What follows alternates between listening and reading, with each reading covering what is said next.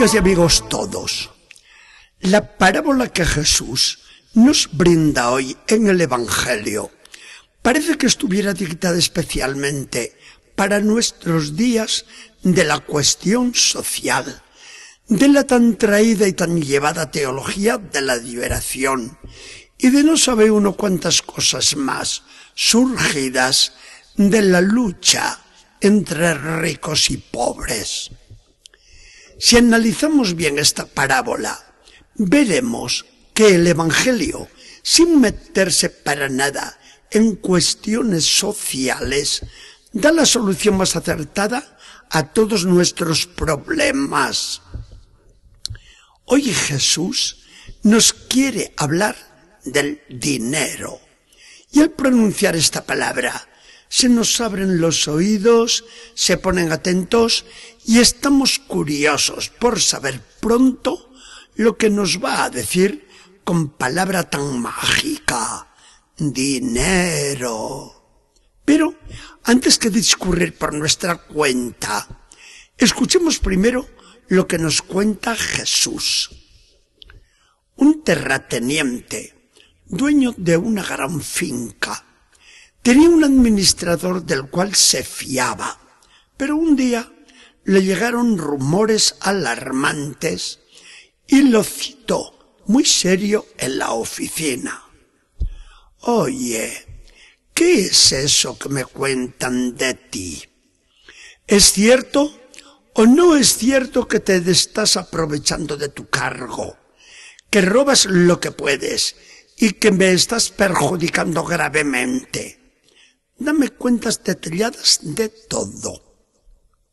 Las cuentas naturalmente iban a demostrar un enorme déficit y el administrador veía que se le echaba encima un despido fulminante. Entonces empezó a discurrir. Bueno, ¿y qué hago ahora? Mi amo me exigirá la restitución de todo lo que he robado. Y entonces me quedo sin nada. ¿Cómo voy a vivir en adelante? Para trabajar en el campo ni tengo fuerzas ni quiero, porque nunca he trabajado así.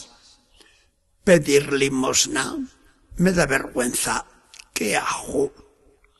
Y discurriendo, discurriendo, tiene una idea feliz. ¿Por qué no me hago amigos a todos los que han comprado algo de la finca, para que al quedar despedido me ayuden y hasta me reciban en sus casas.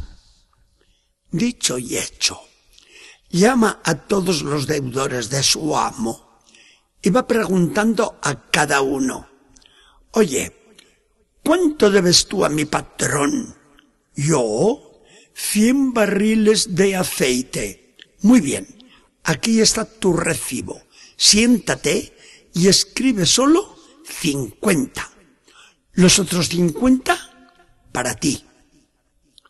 Oye, ¿y tú? ¿Cuánto trigo compraste en la cosecha? Yo, cien sacos. Perfecto.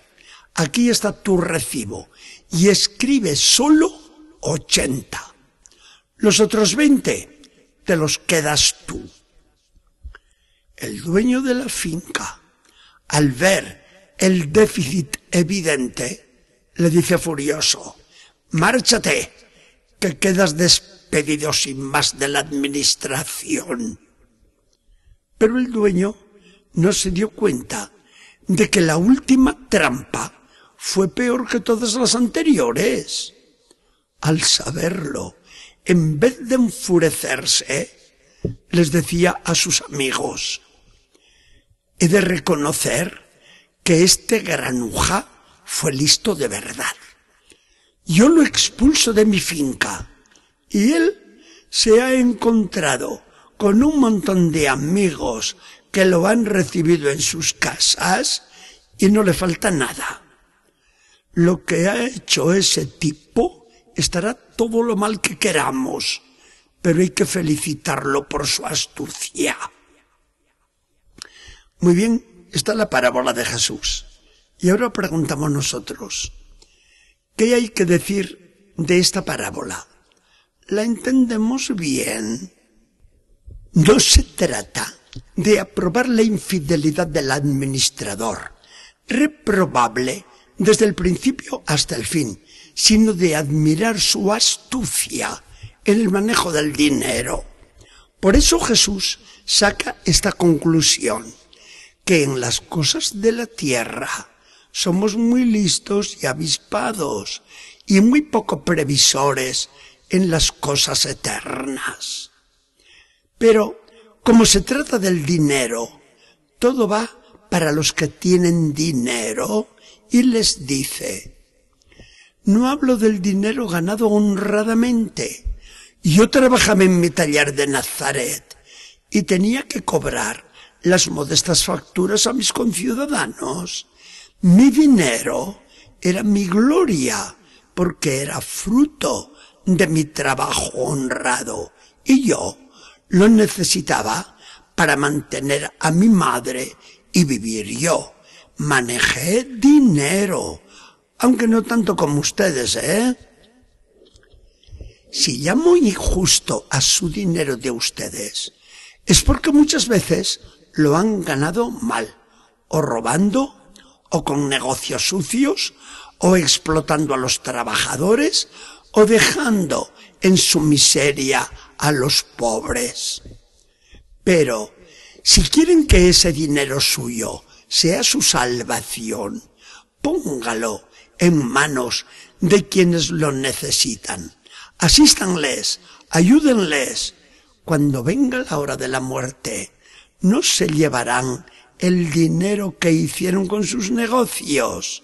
Pero si lo pusieron en manos de mis pobres, ellos serán sus abogados y serán ellos quienes los reciban en su casa, que es la casa de Dios. Podemos hacer que Jesús nos siga hablando sobre su parábola, pero tenemos bastante con lo que nos ha dicho.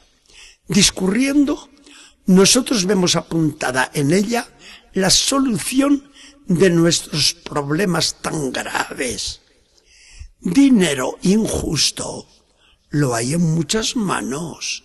Si todo el dinero se debiera al trabajo honrado, el dinero no sería llamado por el Señor de manera tan grave injusto.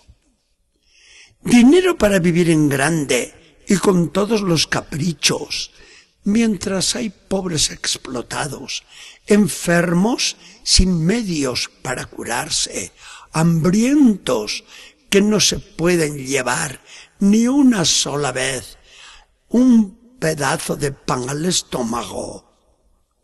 Dinero que no pasa la frontera de la tierra al cielo.